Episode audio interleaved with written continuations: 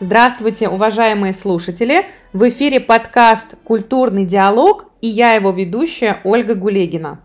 Сегодня у нас в гостях профессор кафедры образовательных технологий филологии, доктор педагогических наук Людмила Ивановна Коновалова. Здравствуйте! Здравствуйте, Ольга! Здравствуйте! Сегодняшний наш выпуск приурочен к столетию Расула Гамзатова – поэта, прозаика, переводчика.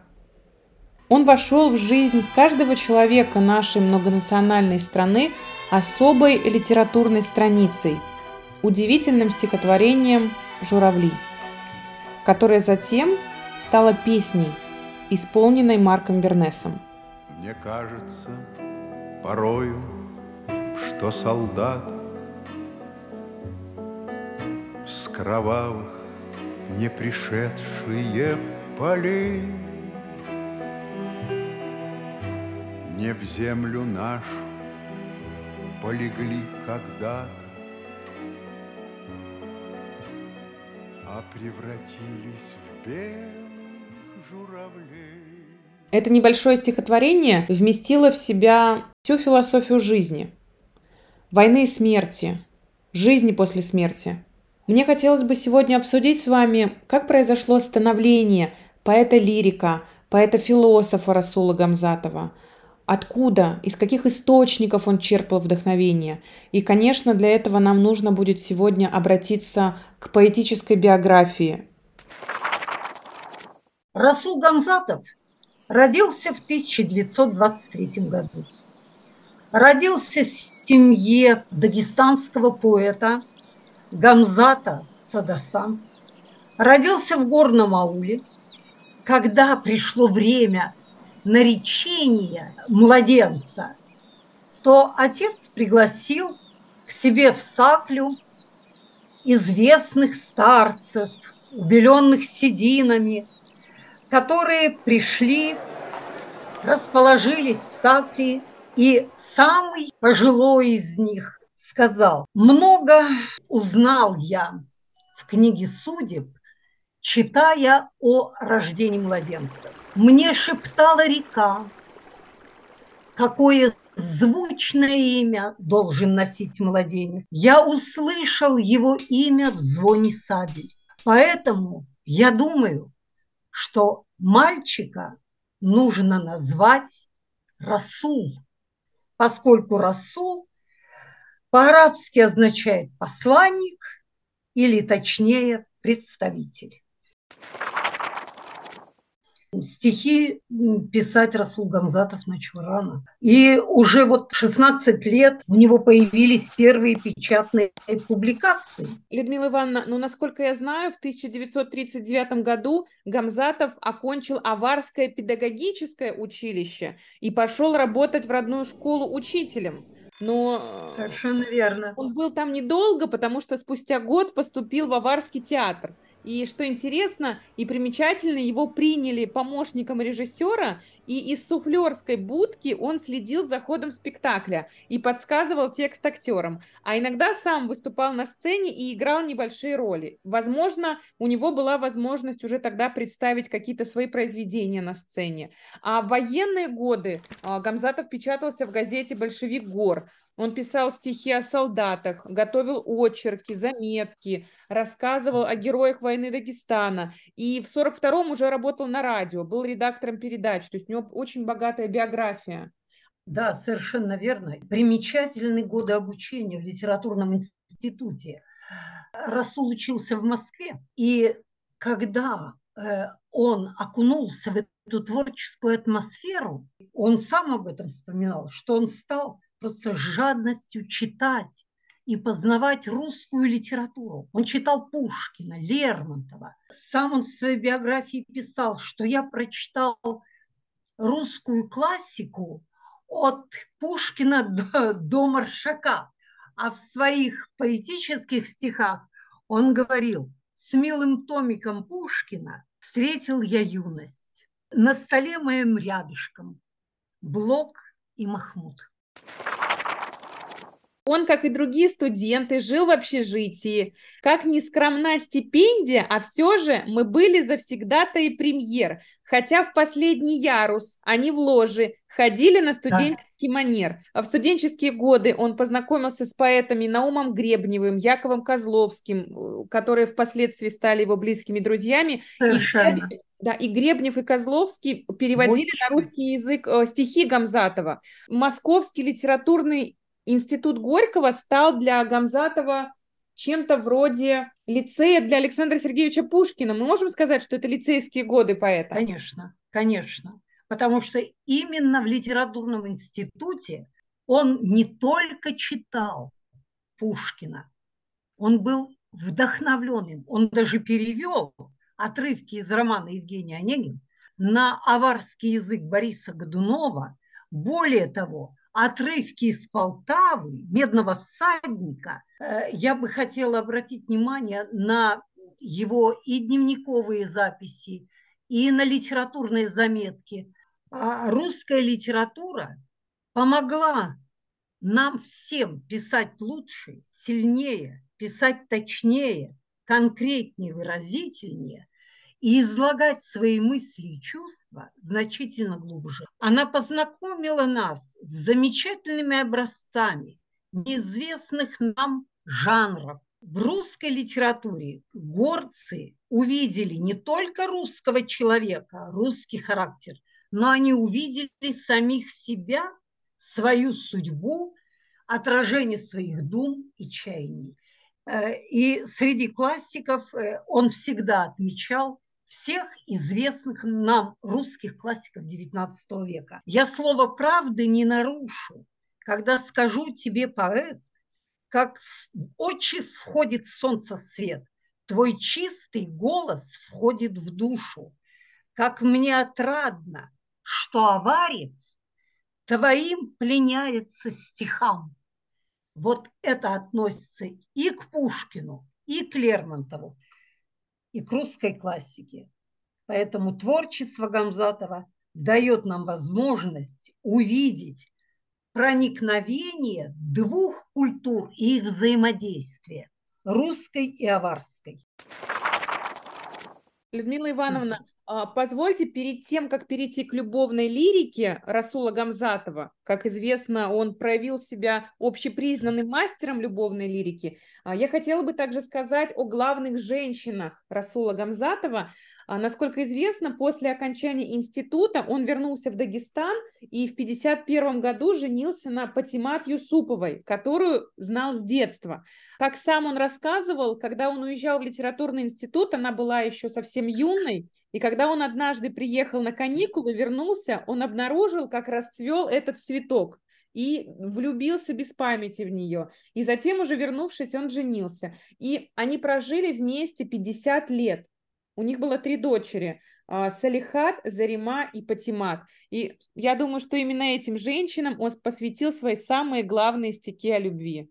Посвятил такие стихи, которые сейчас читаешь, и поражает та чистота, то искреннее чувство, которое в них звучит.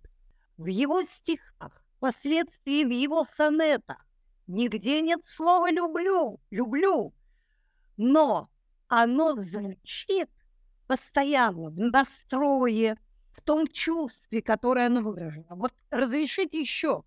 Люблю и радуюсь, и стражду, И день свой каждый пью до дна, И снова ощущаю жажду, И в том повинна жизнь одна.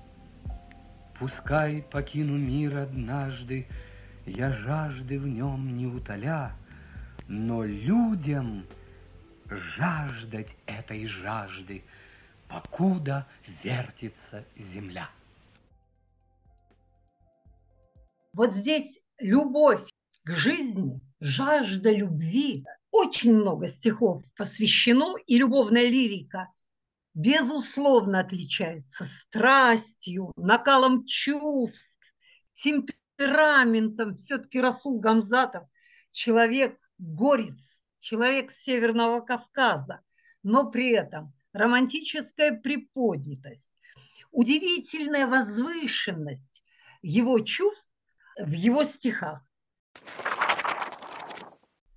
Людмила Ивановна, насколько я знаю, а, в 1963 году ему была присуждена Ленинская премия за сборник «Высокие звезды».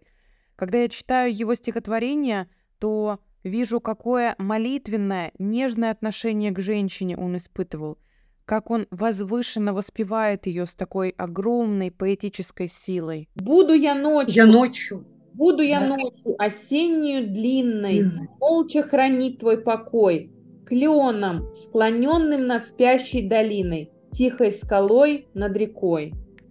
Да, именно это. Ну а еще посмотрите, по гребням лет не в образе башни, а женщиной из плоти и огня. Она ко мне является поныне и превращает в мальчика меня.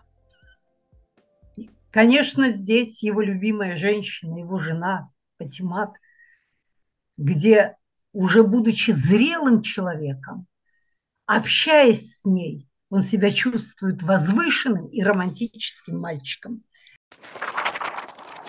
Позвольте, я отзовусь на один ваш тезис. Вы сказали, что Гамзатов пишет сонеты. Для него Пушкин и Шекспир – величайшие вершины поэзии. Художники, которые, по его меткому замечанию, с равной силой владели двумя струнами человеческой природы – чувством и мыслью. И мне кажется, очень важно подчеркнуть, что в своих художественных поисках э, Расул Гамзатов пишет сонеты, опираясь на традиции мировой поэзии. И в его творчестве отзываются традиции шекспировского и пушкинского сонета. Совершенно верно. И вот здесь я вновь как бы напомню то его жадное стремление познать и русскую литературу, мировую литературу. Поэтому, когда он учился еще в литературном институте, его поэзия э, была подпитана и направлена на понимание мировой поэтической мысли. Он читал Шекспира, и сонеты Шекспира его поразили. Поэтому он всегда говорил, что для меня Пушкин и Шекспир – это величайшие вершины поэзии. Я видел разными твои глаза, когда затишье в них, когда гроза, когда они светлы, как летний день, когда они темны, как ночи тень. Вот достаточно такой длинный сонет, и Расул Гамзатов сохранил все традиции классического построения сонета, какие были и у Шекспира, и у Александра Сергеевича Пушкина. Людмила Ивановна, мне кажется, тут у нас намечается возможность перехода к теме лирики, посвященной матерям. Поэма «Берегите матерей». С этим образом связан еще один образ. Образ шали, платка. Что такое для женщины-горянки платок или шаль? И у него есть такое стихотворение, где он пишет о этом удивительном образе и показывает его чрезвычайную емкость. Шаль или платок, мы знаем, что это древний и обязательный закон, обычай, когда женщина носит платок, и если эта женщина невеста, юная девушка, то этот символ, национальный символ и символический образ, белый платок горянки, он ведь идет еще от фольклорной традиции, потому что это символ чистоты, символ непорочности. Ну, а черный платок, как и в других культурах мировых, это платок траура, траура и печали. Ивановна, простите, вот вы сказали черный траурный платок, и мне пришли на ум стихи Гамзатова о матери. Он пишет «Трудно жить, навеки мать утратив. Нет счастливее вас, чья мать жива. Именем моих погибших братьев, вслушайтесь, молю в мои слова. Как бы ни манил вас бы событий, как не влек бы свой водоворот, пуще глаза маму берегите от обид, от тягот и забот. Хорошо, что вы вспомнили эти стихи, стихи, посвященные матери. Когда Расул Гамзатов находился с визитом дружбы в Японии, в Хиросиме, ему пришла печальная весть, что умерла его мама. И вот он написал эти пронзительные строки завещания всем живущим сыновьям, всем живущим детям. Берегите матерей, берегите мать. Но я бы вот хотела все-таки вернуться к символу э, белого платка, белого платка, символа чистоты, символа ну, миротворчества, символу, э, когда женщина может остановить войну, потому что существовал такой обычай, и об этом неоднократно писал Расул Гамзатов, что когда среди враждующих людей, э, когда они уже обнажили свои ружья, когда они обнажили свои сабли, женщина может снять платок с головы и бросить его к ногам враждующих. И вот этот брошенный платок он останавливал войны. Вот такой был прекрасный обычай. Ну и, конечно, э, поэма «Берегите матерей», где он олицетворяет женщину-мать с родиной матерью, потому что там тема родины, тема матери, тема женщины, которая является охранительницей мира, очага. И вот эта поэма очень многозначна, символична, и она поднимается до высоких гражданских обобщений. Я хотела бы задать вам вопрос и хочу немного предварить ваш ответ одним высказыванием Расула Гамзатова.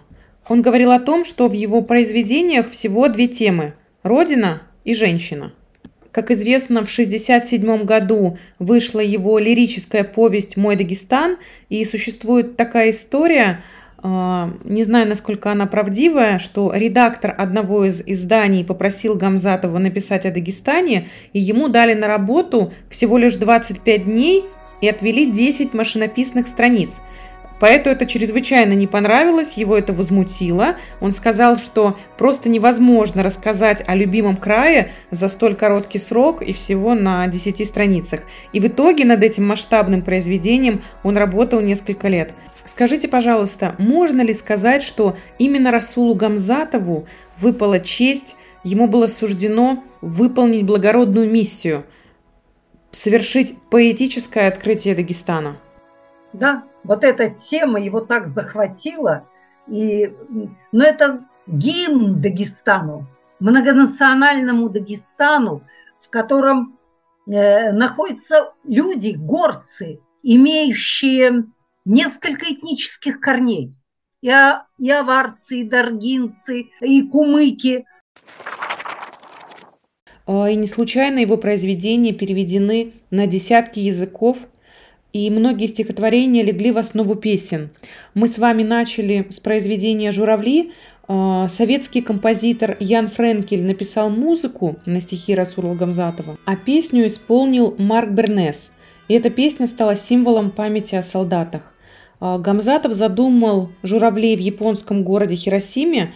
А, в 1965 году он приехал советской делегацией в Японию на Всемирную конференцию против атомных и водородных бомб, и ему поведали очень трогательную историю.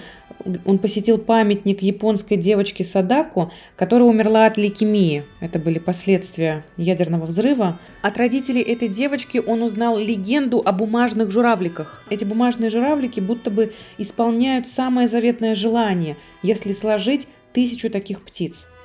И в больнице девочка постоянно делала эти фигурки в технике оригами и загадывала одно желание – поправиться, выздороветь. Однако она умерла, и ее друзья доделали этих журавликов, и Гамзатов писал Я подумала о своих братьях, которые не вернулись с войны. Ну вот, может быть, я еще добавлю, уже обращусь к нашим дням. Этот символ мира, журавли, он ведь имеет свое продолжение. Так, например, в 2018 году был открыт памятник под Ржевом. Мы знаем, какие шли ужасные бои. Я была на открытии этого памятника, специально туда ездила. Такое впечатление, что он возносится в небо, поскольку у подножия памятника журавли. Вот эта символика летящих, машущих крыльями журавлей, которые поднимают погибшего солдата, солдата-воина в небо, и звучит песня Расула Гамзатова. Как известно, Расул Гамзатов умер в 2003 году, а, и похоронили его в Махачкале, рядом с могилой его супруги. И ежегодно в Дагестане проводят праздник белых журавлей. Более того, я бы хотела добавить, в 2015 году был написан гимн Дагестана на стихи Расула Гамзатова «Клятва».